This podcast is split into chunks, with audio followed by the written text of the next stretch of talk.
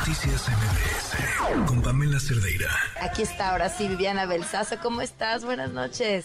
Pam Cerdeira, no, ahora sí, aquí en persona, porque ayer se nos estuvo cortando la conversación. Bueno, antes que nada, muchísimas gracias por invitarme a esta cabina aquí. Pamela tiene en su casa una cabina espectacular, domina ella, maneja todo sola, me tienes impresionada. Oye, no digas que sola porque se me van a sentir en, ahí en, la cabina. Pero no, pero desde aquí estás operando tú solita todo. Bueno, tu micrófono, el mío, de pronto alguno que otro. Les vamos a compartir una foto a través de las redes sociales este, suerte que, que ahora sí no, no estoy transmitiendo en pijama. No crean eso, nunca lo hago, siempre estoy arreglada. Como desde las 6 de la mañana. Oye, pero no, no vamos a hablar de eso, vamos a hablar de tu documental. Felicidades. Muchísimas gracias. Te cuento, es el primer documental de ADN 40. Y yo, como soy muy terca, y bien lo dijo ayer nuestro director general, Luciano Pasco, me decía que le dije, yo quiero hacer un documental. Y estuve insistiendo, insistiendo, me lo metí a su oficina y dije, tengo este material y hay que hacerlo y es la relación bilateral entre México y Estados Unidos en términos de seguridad, porque de repente ves ahorita y dices, ve la barbaridad que está pasando.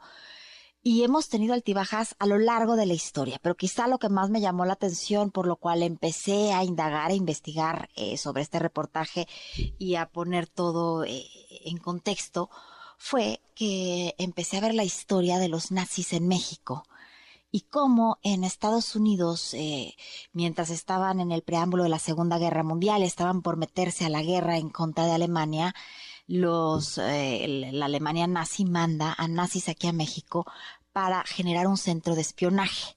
Con este centro de espionaje lo que quieren hacer es desestabilizar la frontera sur de los Estados Unidos, que Estados Unidos voltea a ver a México para protegerse y no se meta a la Segunda Guerra Mundial directamente en Europa.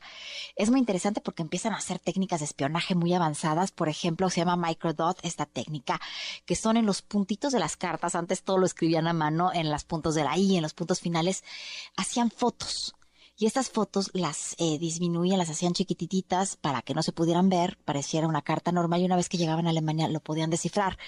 Y es interesantísimo porque tú ves también de alguna manera, eh, eh, previo a esto ya, estaba, ya había existido el telegrama Zimmerman, donde el líder del gobierno alemán le decía a su embajador, ofrécele a México territorio estadounidense sin salía con nosotros eh, eh, en este conflicto bélico y nosotros le regresamos el territorio que eh, le habían quitado los norteamericanos.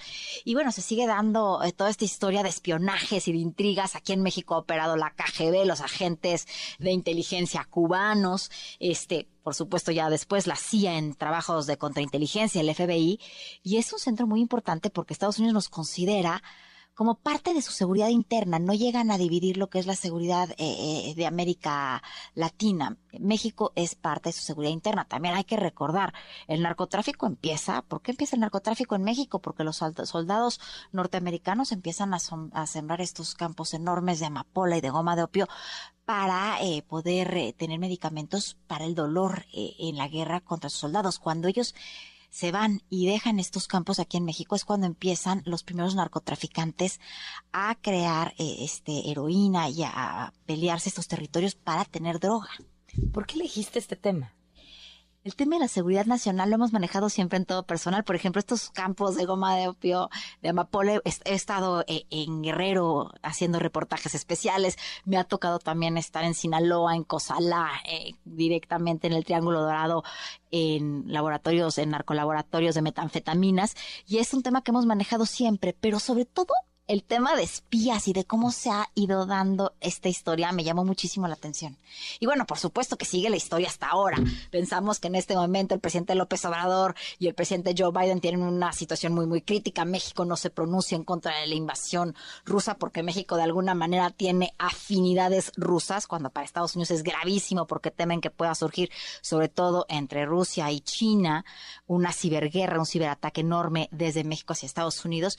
Y piensas que es súper momento pero después si te vas un poco para atrás en la historia, que todo esto lo plasmo en el documental, ves la historia, por ejemplo, de Fox y de George Bush, que al principio de la administración, bueno, fueron a los ranchos, los dos rancheros, se reunieron en Texas, se reunieron en el rancho de Vicente Fox aquí y eran grandes amigos, y en el momento en que México se tiene que posicionar en contra de la invasión a Irak, o, no, no, no, no se pronuncia a favor de la invasión de Irak, de Estados Unidos a Irak, eh, después de eh, que se derribaron las Torres Gemelas, por supuesto que el frío y la relación entre Estados Unidos y México continúa todo el sexenio y de ahí para el real.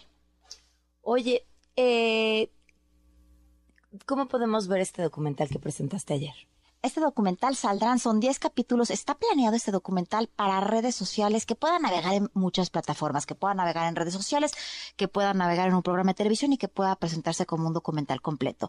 Son capítulos, son 10 capítulos que van desde la época entre guerras hasta la situación actual y se están en el YouTube de ADN 40 que salen los martes y los jueves. Ya hoy está el primer capítulo, ya lo pueden ver. Y el sábado, siete y media de la noche, a través de la señal de ADN 40, hay un programa especial. Oye, pues muchísimas felicidades. Este, ¿qué, qué resumen te das a ti de esta experiencia de hacer un documental? Ha sido, bueno, primero hoy, ya que lo veía, yo lloraba de emoción porque ya no puedo creer que por fin lo haya Lo terminado. acabé, lo claro. logré.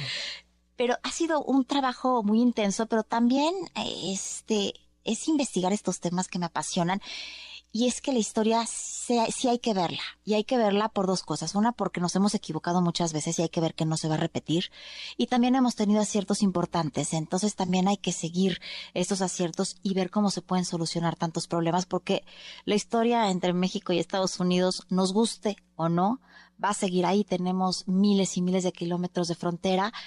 Y bueno, habrá que ver cómo se va llevando y cómo se siguen escribiendo los capítulos de esta historia que no va a terminar. Oye, aprovechando que ya te tengo aquí, ¿cómo ves las elecciones de hoy en Estados Unidos? Veo un Estados Unidos profundamente polarizado.